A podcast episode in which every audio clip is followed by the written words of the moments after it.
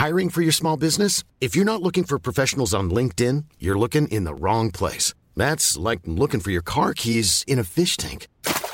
LinkedIn helps you hire professionals you can't find anywhere else, even those who aren't actively searching for a new job but might be open to the perfect role. In a given month, over 70% of LinkedIn users don't even visit other leading job sites. So start looking in the right place. With LinkedIn, you can hire professionals like a professional. Post your free job on linkedin.com slash people today.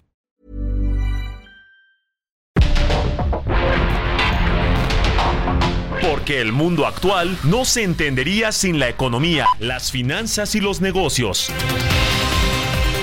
Acompaña a Mario Maldonado, el columnista de negocios más joven y objetivo del periodismo financiero en su programa.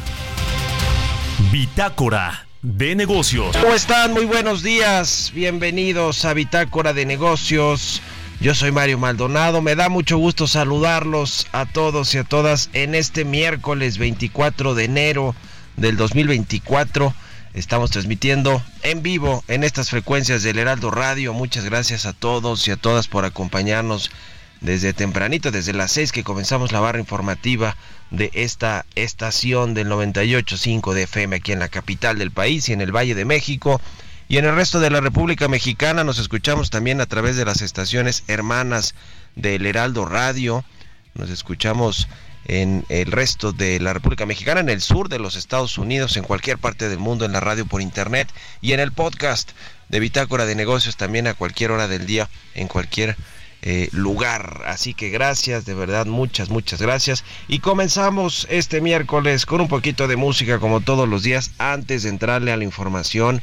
Estamos escuchando esta semana canciones del más reciente disco de The Rolling Stones que se llama Hackney Diamonds y es el caso de esta de fondo que escuchamos en la entrada, se llama Bite My Head Off de The Rolling Stones. Es el más reciente material, le decía, de esta banda, eh, de esta banda británica de The Rolling Stones. Salió en, octubre del año pasado a la venta. Y en, este, en esta canción de Bite My Head Off es, eh, eh, cuentan con una colaboración con el, el legendario también británico Paul McCartney. Así que bueno, la vamos a estar escuchando aquí en el programa y vámonos con los temas, con la información que acaba de salir. Además, la inflación para la primera quincena de enero, que bueno, pues 0.49% eh, respecto a la quincena anterior, pero la inflación anual está en 4.9%. Vamos a entrarle a los detalles en un ratito más con Roberto Aguilar. Y vamos a platicar también con Roberto Aguilar sobre otras cosas que tienen que ver con los mercados financieros. Las bolsas ganan por reportes de tecnológicas y planes de apoyo económico y bursátil en China. La Unión Europea vigilará y controlará flujos de inversión extranjera. China está en la mira. Desaceleración económica de Alemania se acentúa en enero. Debilidad de manufacturas y servicios.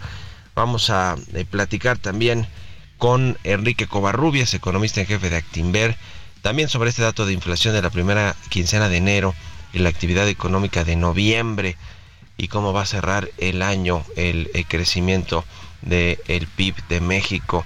¿Cómo va a cerrar? Porque ya acabó el 2023, pero los indicadores van más rezagados que eh, la temporalidad, eh, digamos, del calendario. Vamos a platicar también con José Medina Mora, presidente de la Confederación Patronal de la República Mexicana, la Coparmex, sobre este tema de los organismos autónomos, las advertencias de si se desaparecen, que eh, pues se eh, transgredía o, violaría parte del TEMEC, eh, es inconstitucional, seguro se iría a la corte, tiene que ser una reforma constitucional, es decir, no se ve nada fácil, pero como sea, organismos como la Coparmex y, y, muchos comisionados de estos organismos reguladores del IFT, de la COFESE, han advertido de los riesgos que significaría este tema. Vamos a hablar también un poco de, la, de las otras reformas, del salario mínimo. Ayer el presidente López Obrador mencionó algo eh, que tiene que ver con el pago de las utilidades del año pasado, que les iba a ir muy bien a los trabajadores, eso dijo. Vamos a, ver qué es lo que eh, trae entre manos ahora con el tema de las utilidades de las empresas el presidente López Obrador. Vamos a hablar de Punto, la casa de bolsa de Ricardo Salinas Pliego también, y con Jesús Alvarado Nieto del IMEF eh, vamos eh, del Instituto Mexicano de Contadores Públicos, más bien. Vamos a hablar sobre el SAT, sobre esta intención que tiene de utilizar inteligencia artificial para mejorar, mejorar la recaudación y por supuesto todo lo que viene también en el tema de los impuestos en este año, de la recaudación fiscal, que vaya que está a niveles récord porque hay un presupuesto récord, un gasto público que hay que financiar enorme que propuso el gobierno. Vamos a entrarle a estos y otros temas aquí en Bitácora de Negocios, así que quédense con nosotros de aquí hasta las 7. Vámonos al resumen de las noticias más importantes para comenzar este día con Jesús Espinosa. El presidente Andrés Manuel López Obrador dijo que como parte del apoyo a los trabajadores se seguirán implementando políticas salariales, de pensiones y sobre el reparto de utilidades. Le adelanto a los trabajadores que viene un buen incremento hacia adelante en el reparto de utilidades, como no se había visto nunca, en especial a los mineros, eh, de acuerdo a las proyecciones que tenemos. Entonces va a seguir habiendo una mejor situación laboral en todo por el contrario de extinguirlos como propone el presidente López Obrador, en el Congreso de la Unión la oposición promueve el fortalecimiento de los órganos constitucionales autónomos. Legisladores del PAN, PRI, Movimiento Ciudadano y PRD en ambas cámaras del Poder Legislativo han presentado iniciativas en esa dirección. De acuerdo con el reporte New Sharing 2, atractivas inversiones en los estados de Monex para los próximos 3 a 5 años, el efecto del New Sharing considera inversiones estimadas entre 100 mil millones y 150 mil millones de dólares. Considerando el mayor nivel de dicho monto, la región norte concentraría 56% del total de flujos esperados para los próximos años por la reconfiguración de proveeduría, equivalente a 84 mil millones de dólares. La industria nacional de autopartes espera captar inversiones por 8 mil millones de dólares derivado del efecto del New Sharing, que contempla proyectos de ampliación de producción y nuevas empresas proveedoras automotrices enfocadas en la electromovilidad. Tesla, la empresa propiedad de Elon Musk, publicará este miércoles su reporte correspondiente al cuarto trimestre del 2023, sin embargo se prevé que la compañía no tenga un buen desempeño.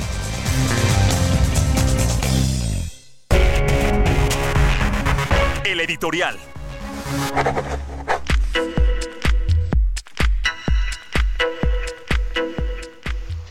Pues a tambor batiente está cerrando este sexenio el presidente López Obrador con la serie de reformas, con la batería de reformas de pensiones, de salario mínimo, de programas sociales, la judicial, la electoral y también esta que de pronto el presidente se va sacando de la manga lo que se le va ocurriendo o lo que de plano no pudo pasar en el eh, sexenio al inicio, en la primera mitad, que es normalmente donde se sacan las reformas estructurales, donde se hacen acuerdos políticos en la Cámara de Diputados y en el Senado para lograr sacar reformas.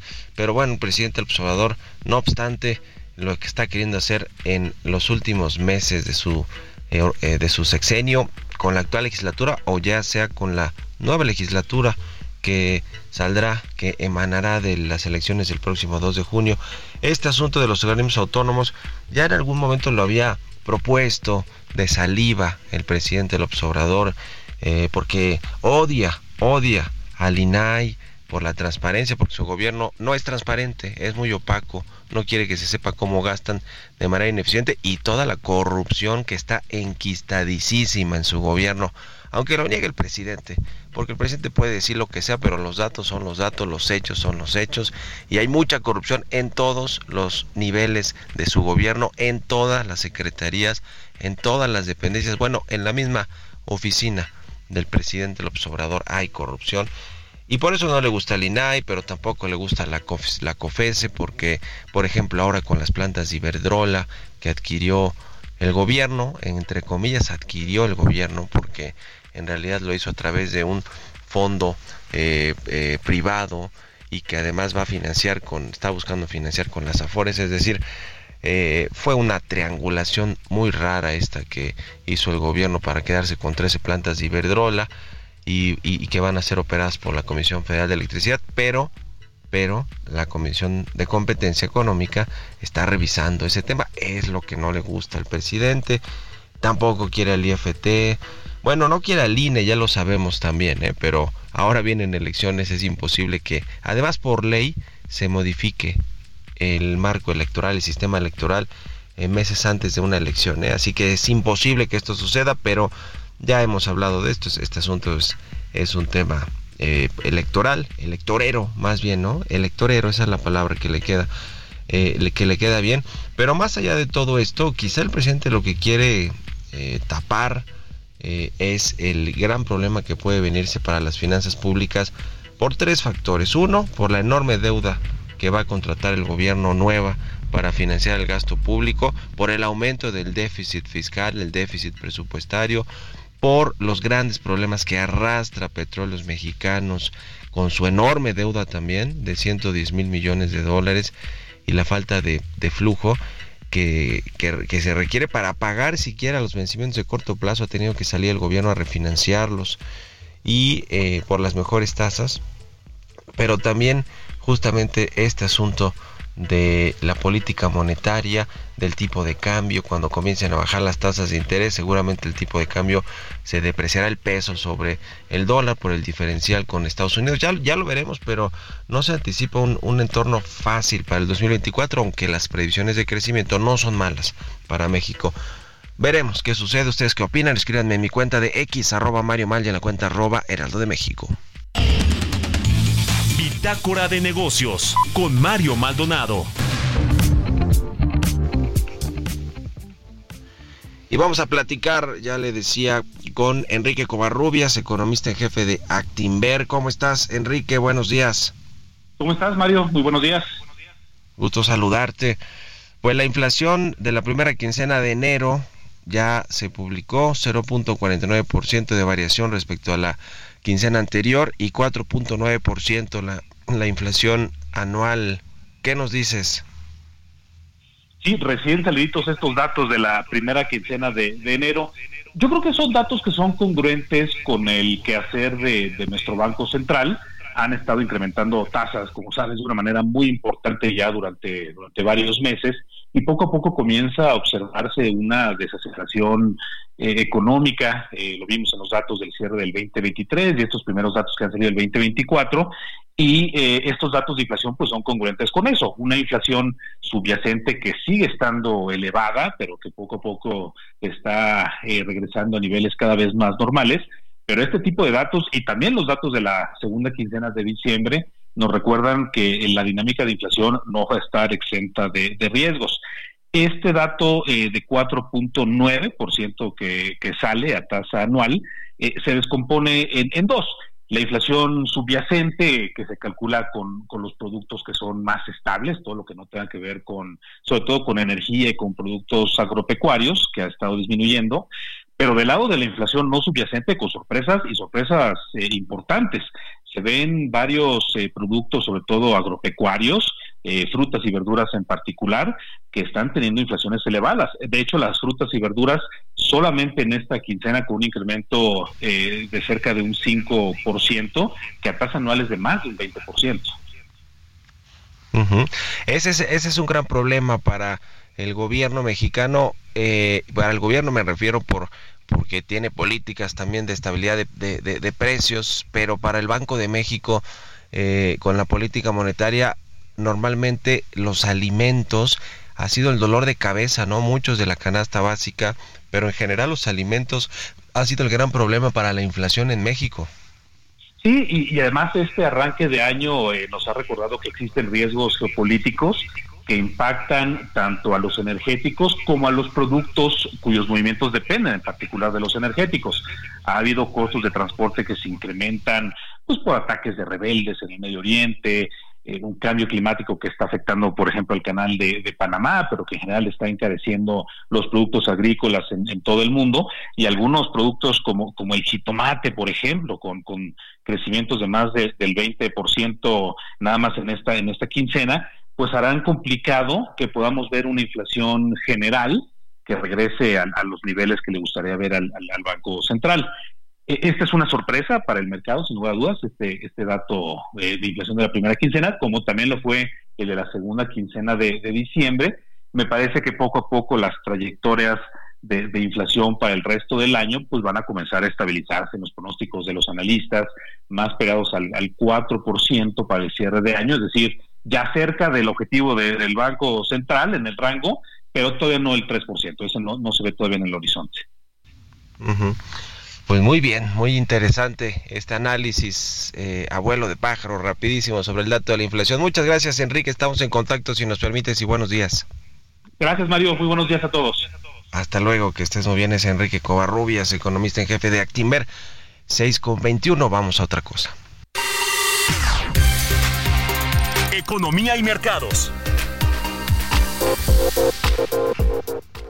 Roberto Aguilar ya está con nosotros, mi querido Robert, ¿cómo te va? Buenos días. ¿Qué tal Mario? Me da mucho gusto saludarte a ti y a todos nuestros amigos. Fíjate que otro dato que también se acaba de dar a conocer es justamente la actividad económica, el IGAE. Eh, que fíjate bajó 0.5 en noviembre, así que bueno, sí hubo una desaceleración que ya más marcada al final del año, pero también esto no, no va a minar la expectativa del buen año que vamos a tener justamente o que tuvimos en 2023. Por otra parte, te comento que justamente los mercados subían impulsados por los positivos resultados de las empresas tecnológicas y también el optimismo de que las autoridades chinas ofrezcan apoyo a sus mercados bursátiles. Ayer hablábamos de este gran paquete que quieren inyectar a la bolsa y mientras que el dólar mostraba resistencia por las crecientes expectativas de que la Reserva Federal no se va a apresurar a recortar las tasas de interés. ¿Por qué? Por el tema también de la inflación. Pues justamente también las bolsas de Estados Unidos se preparaban para seguir con las ganancias, ya que los futuros pues ganaban 0.4%, mientras que los inversionistas pues se centraban en una serie de resultados. Ya platicábamos, por ejemplo, en el resumen de que hoy va a reportar también Tesla y otras compañías que están en la mira de los inversionistas. Ayer reportó Netflix justamente avanzó 8% en las negociaciones posteriores al cierre, tras superar eh, justamente las estimaciones de suscriptores en el cuarto trimestre, aunque no llegó a las expectativas de ganancia. También el petróleo operaba estable, con el Brent cotizando cerca de los 80 dólares por barril, ya que las medidas de estímulo económico de China y las tensiones geopolíticas eran contrarrestadas por las preocupaciones por la tibieza de la demanda y fortaleza justamente del dólar. El Banco Popular de China va a reducir la cantidad de efectivo que los bancos deben mantener como reservas a partir del 5 de febrero. Esto lo anunció ya eh, la autoridad china y esto, bueno, pues también fue interpretado justamente como un apoyo monetario. También te comento que la Comisión Europea expondrá hoy sus planes para reforzar la seguridad económica justamente de la Unión Europea mediante un escrutinio más estrecho de la inversión extranjera y controles más coordinados de las exportaciones y salidas de tecnologías hacia competidores, como es el caso de China. China en la mira justamente de la Unión Europea y te comento también que la desaceleración económica de Alemania se agravó este mes justamente con una contracción de la actividad tanto en el sector manufacturero como en el de servicios y bueno, la economía más importante de aquel continente, la economía alemana sigue todavía padeciendo esta situación de desaceleración y bueno, pues técnicamente también se encuentra ya en recesión. El tipo de cambio cotizando en estos momentos, Mario, en 17.20, más tempranito, embarcó el 17.32, presionado el tipo de cambio con una depreciación de 1.47 en lo que va de este 2024. Muy bien, muchas gracias, Robert. Nos vemos a ratito en la televisión. Gracias, Mario. Muy buenos días. Roberto Aguilar, síganlo en sus redes sociales en X, Roberto AH. Vámonos a la pausa y volvemos con más aquí a Bitácora de Negocios. En un momento continuamos con la información más relevante del mundo financiero en Bitácora de Negocios con Mario Maldonado. Regresamos.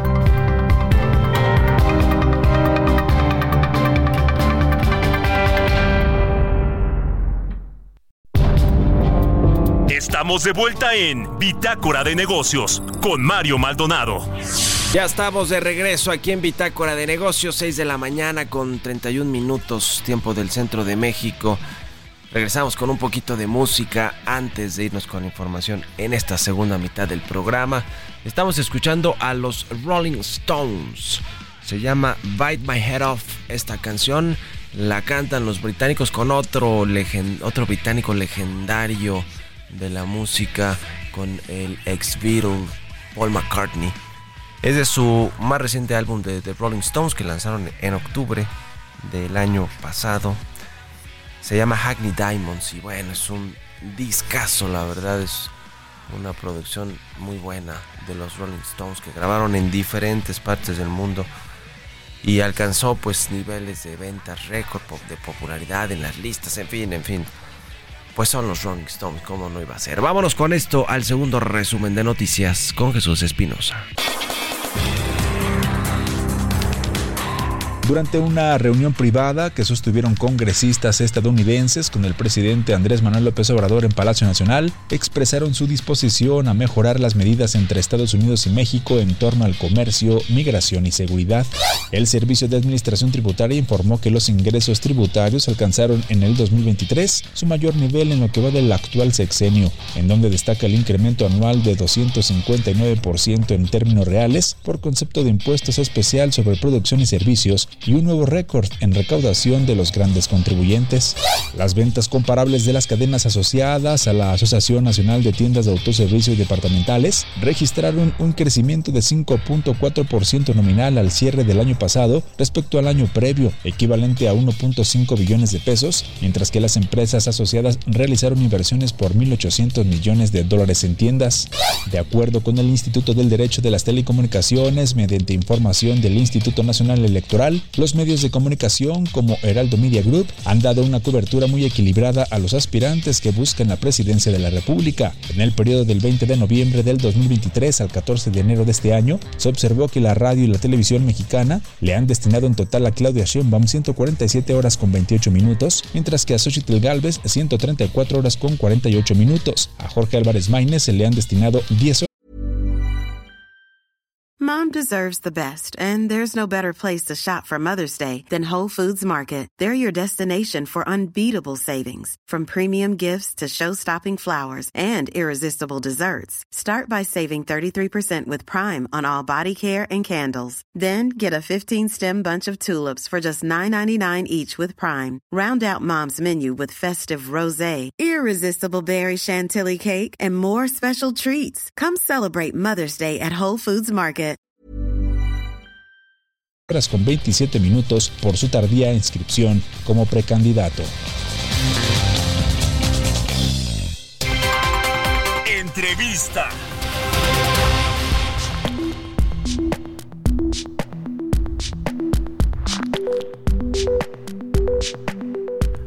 Y bien, ya le decía, vamos a platicar con José Medina Mora, él es presidente nacional de la Coparmex, la Confederación Patronal de la República Mexicana. ¿Cómo estás, José? Muy buenos días. Muy buenos días, Mario. Qué gusto saludarte. Igualmente. Pues muchas cosas que eh, platicar. Ya hemos hablado un poco de las reformas que ha propuesto el presidente López Obrador, que supuestamente va a enviar al Congreso o a detallar por lo menos el próximo 5 de febrero que se conmemora o se celebra el aniversario de la Constitución política de México, eh, entre estas la laboral, del salario mínimo, la de las pensiones, eh, y bueno, pues a estas hay otras, ¿no? Hay de, tiene que ver con los programas sociales o del bienestar, tiene otra que ver con la, lo electoral, la del Poder Judicial, y va recientemente ha hablado de los organismos autónomos, de desaparecer al INAI, a la COFESE, al, al IFT, todos los, organismos reguladores también de los sectores económicos. Y bueno, pues ha habido voces que dicen que esto es inconstitucional, que va en contra de lo que firmó México con Estados Unidos y Canadá en el TEMEC, en fin. Pero bueno, pues además de todo, lo que sí genera es incertidumbre, eh, ¿no? Para las empresas que pues están en un negocio regulado, con, donde hay competencia, donde hay organismos que vigilan competencias y, y pues que el hecho de que los quieran desaparecer o integrar a una Secretaría de Estado pues les genera sin duda dudas o incertidumbre. ¿Cómo están viendo el tema desde Coparmex, José? Sí, bueno, nos parece que eh, para el avance de la democracia en nuestro país, desde luego, es fundamental la división de poderes, ¿no? El ejecutivo, el legislativo y el judicial. Pero también muy importante la actuación de estos órganos autónomos. Esto es el beneficio de los consumidores, en beneficio de los ciudadanos. O sea, cada uno de estos organismos autónomos tiene una función que permite precisamente un beneficio eh, a los ciudadanos. Eh, por ejemplo, en el caso del INAI, el acceso a la información, cuando un ciudadano tiene información que no le eh, otorgan, es precisamente a, partir del INAI que se logra que reciba esa información. Eh, como es el caso, por ejemplo, de los expedientes clínicos, ¿no? Eh, anteriormente, pues estos expedientes clínicos estaban en manos del médico y no del paciente, y es precisamente el INAI el que ordena que se entreguen estos expedientes clínicos a los pacientes y a los consumidores, y esto desde luego beneficia tener esa información. Y, podemos poner así ejemplos en cada uno de estos organismos, eh, en el caso del Instituto Federal de Telecomunicaciones, pues eh, simplemente eh, recordemos cómo antes teníamos que pagar por una larga distancia, una llamada nacional a otro estado, pues generaba un costo adicional de larga distancia, que es precisamente el Instituto de Telecomunicaciones que permite quitar ese costo y que disminuye el costo al consumidor. Eh, también con la Comisión Federal de Competencia Económica el que se rompan monopolios como lo que vemos eh, recientemente en el caso de la tortilla, pero que también vimos eh, cómo eh, hemos en esta competencia de distintos proveedores de telefonía celular hemos visto bajar los costos de, de, estas tarifas y esto es nuevamente en beneficio de los consumidores. Entonces, cada uno de estos órganos constitucionales autónomos tiene un beneficio eh, para el ciudadano, para el consumidor, y, por eso es importante conservarlos. El planteamiento y la reflexión que hacemos en Coparmex, Mario, es que no nada más no es momento de quitarlos, sino es momento de reforzarlos, porque sí hemos visto el cómo eh, han, recibido ataques para de alguna manera limitarlos y es importante eh, más bien reforzarlos. vemos, Mario, por ejemplo, una manera de limitarlos es restringiéndoles el presupuesto, ¿no? Lo vimos en el caso del INE, le recortan el presupuesto, afortunadamente el INE hace los ajustes necesarios para que la elección del 2 de junio eh, se pueda llevar a cabo eh, sin ninguna eh, sin ninguna problema.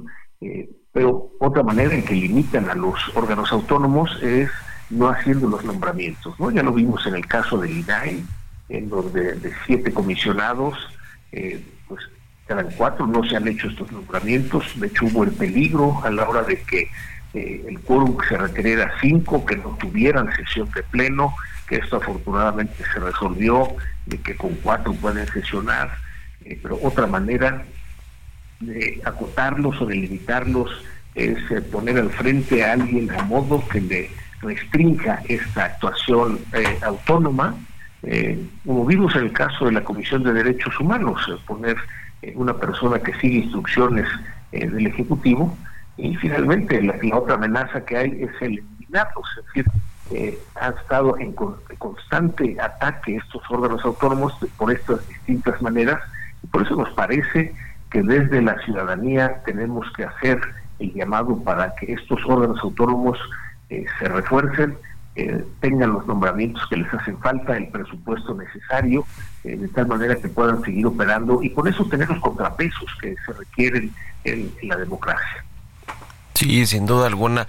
Además de todo, Estados Unidos y Canadá, quienes son nuestros socios principales en este TEMEC, más bien han eh, buscado eso, que se fortalezcan estos eh, órganos de competencia económica, por ejemplo, y los de telecomunicaciones, eh, en fin, todo, todo lo que abone a darle certidumbre, orden a un sector o a una industria donde participan capitales extranjeros como los estadounidenses o los canadienses y en México, bueno, pues al revés, el presidente quiere quitarlos o en el mejor de los casos eh, que se vayan a una secretaría de Estado, como en algún momento estuvieron, por ejemplo el caso del IFT, la COFETEL era parte de la Secretaría de, Comunicaciones y Transportes, en fin.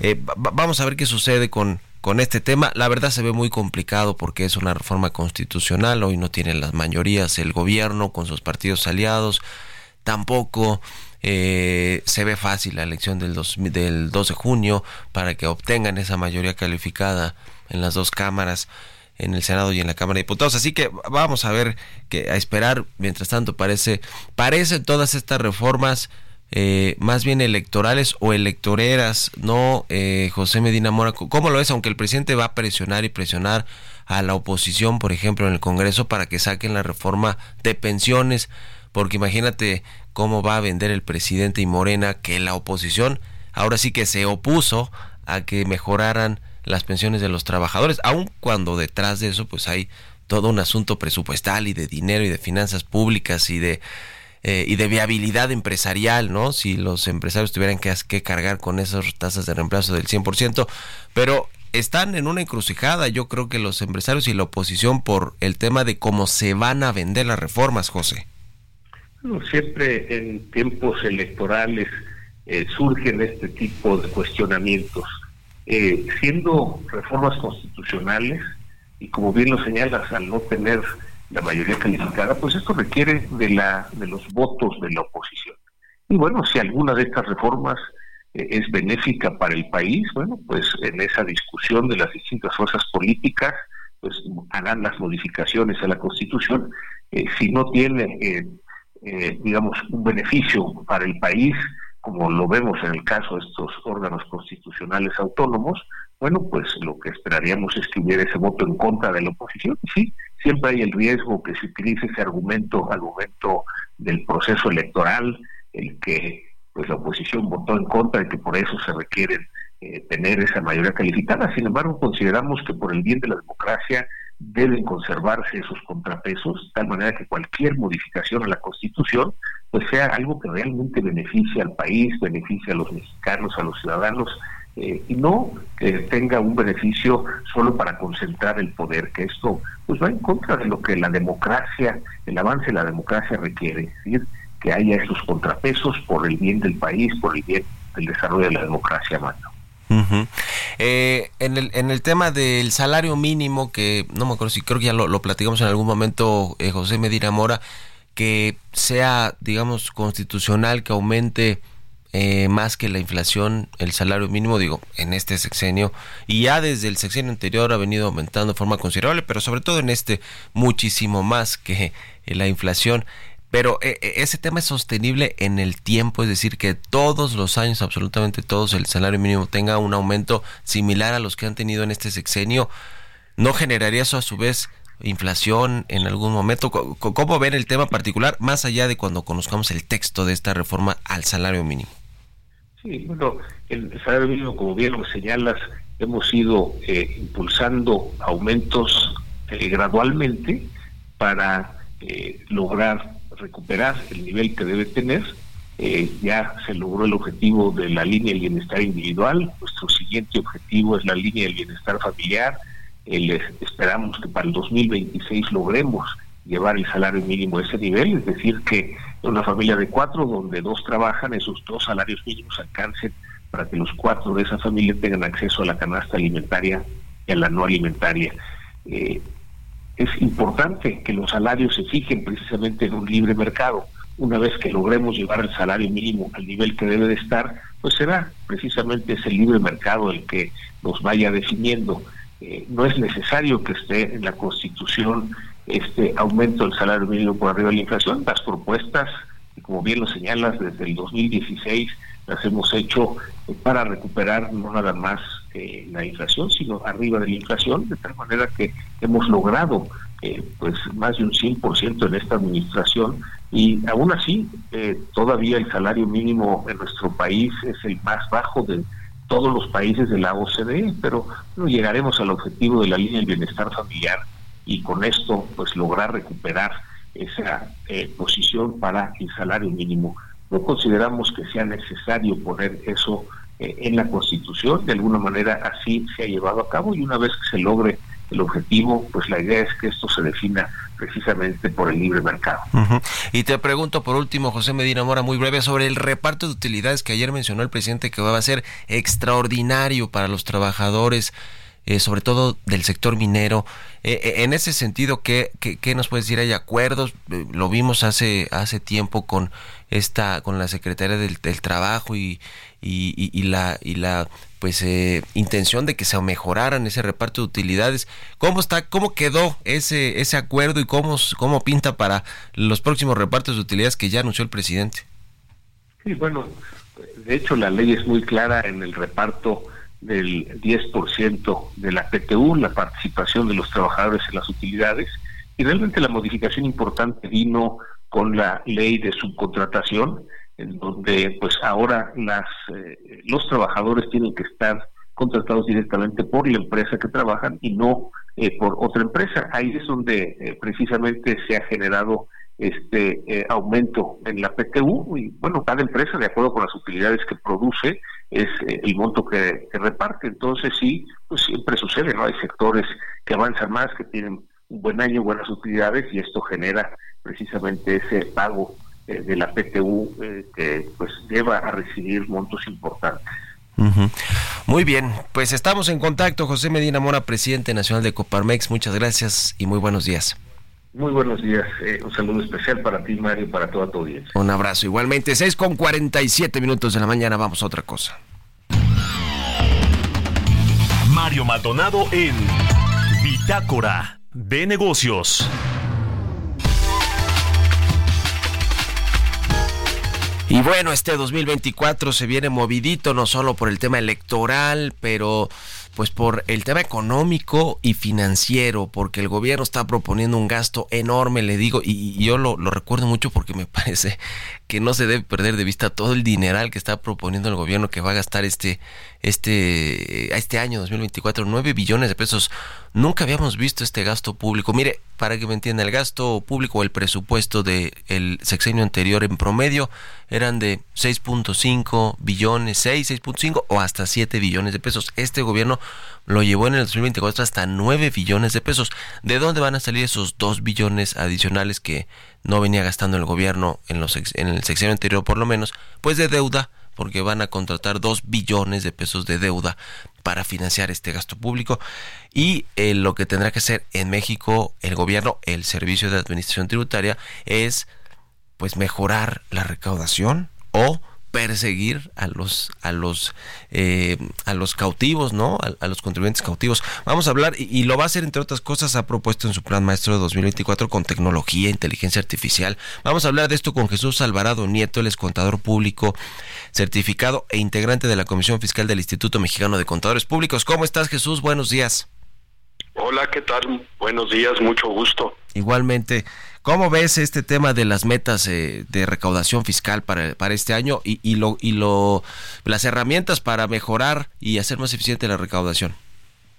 Bueno, evidentemente las, las metas son ambiciosas, eh, aunque yo no creo que sean imposibles de cumplir porque la historia de la recaudación nos ha mostrado que de, del 2018 a la fecha, eh, la recaudación se ha incrementado de manera importante. Tan solo, por poner un ejemplo, de 2022 a 2023 hubo un crecimiento de más del 12% en la recaudación. Entonces, eh, yo creo que, es factible eh, lograr las metas que se ha impuesto el gobierno, ¿verdad?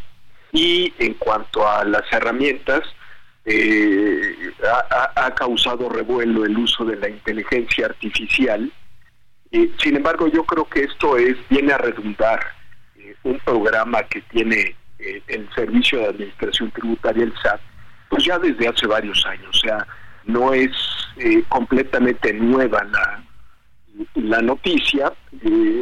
ya traemos herramientas bastante eficientes para la recaudación, el El comprobante fiscal por Internet es eh, muy eficiente y lo único que creo que va a suceder es pues eh, complementarlo con, con lo que está de moda, que es precisamente la inteligencia artificial, el machine learning, que es, eh, digamos, mejorar los algoritmos que, que, hoy tiene la autoridad, en donde pues detectará comportamientos atípicos de los contribuyentes, eh, dará seguimiento a, toda la base de datos, que es una base de datos enorme la, que tiene la autoridad, y entonces este, con ello mejorar la recaudación, ¿verdad? Pues sí, esa es la intención de que se mejore la recaudación. Y, no está mal que echen mano de toda la tecnología, el, el machine learning, la inteligencia artificial. Eh, es hoy, eh, te pregunto ahora sí que para el auditorio en, en general, ¿es hoy posible que cualquier persona física pueda hacer sus propias declaraciones, sus propias, generar todas sus propias facturas y, demás con toda esta facilitación que ha tenido el sistema o la verdad es que todavía se necesita forzosamente de un contador y de alguien que le entienda las entrañas de, del SAT? Bueno, eh, hay que reconocer que el cumplimiento de las obligaciones, digamos, se ha venido simplificando. Eh, hoy una persona física que quiera presentar su declaración anual lo puede hacer de manera relativamente sencilla porque eh, pues precisamente con todas estas herramientas tecnológicas eh, en la base de datos del SAT pues ya aparece la declaración, la propuesta de declaración de cada uno de los contribuyentes y en estricta teoría lo único que habría que hacer es eh, revisarla, eh, ver que todos los datos que, que están ahí precargados coinciden, que sean correctos y de ser así, pues eh, proceder a la presentación y al pago, ¿no? Eso, digamos, en los regímenes más sencillos. Si nos vamos a regímenes más sofisticados, pues sí hace falta, digamos, de la asesoría de alguien que sepa, pero eh, digamos, eh, eh, esos temas pues no son para el contribuyente de a pie, son para gente pues que tiene ya otro tipo de ingresos, digamos, con una sofisticación mucho mayor, pues que sí requieren de del análisis de lo que se va a declarar. Pues muy interesante este tema, sin duda alguna, de del SAT y de cómo usa la tecnología para mejorar la recaudación y para hacer todo pues más fácil. En realidad, algún algún tema eh, adicional importante que, que nos quieras comentar, Jesús, en un minutito todavía tenemos para, para irnos al, eh, final. Eh, en, un minuto, yo, la verdad es que yo creo que el SAT hace bien en echar mano de, de estas herramientas porque evidentemente facilitan el cumplimiento y facilitan la fiscalización. Eso este, hay que tomarlo en cuenta. O sea, vamos a tener una fiscalización eh, digamos, mucho más eficaz y eficiente con, con el uso de estas herramientas y a un costo pues más barato. Entonces, pues eso redundará en que la recaudación pues se vuelva eh, ya decía yo, más eficiente y mucho más eficaz de lo que, ha sido hasta ahora. Y que se amplíe esa base de recaudo de, de, contribuyentes, porque ese es el problema estructural que tiene también el, el asunto del pago de impuestos en México. Pero bueno, eso nos da para todo un seminario o todo un curso o una maestría o un doctorado, no lo sé. Gracias Jesús eh, Alvarado Nieto por estos minutos y muy buenos días. Buenos días, mucho gusto y un abrazo. Igualmente, que estés muy bien. Hasta luego. Con esto nos despedimos. Gracias a todos y a todas ustedes por habernos acompañado este miércoles aquí en Bitácora de Negocios. Se quedan con Sergio Lupita en estas frecuencias del Heraldo Radio.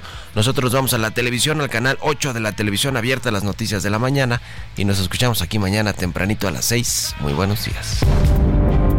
Esto fue Bitácora de Negocios con Mario Maldonado.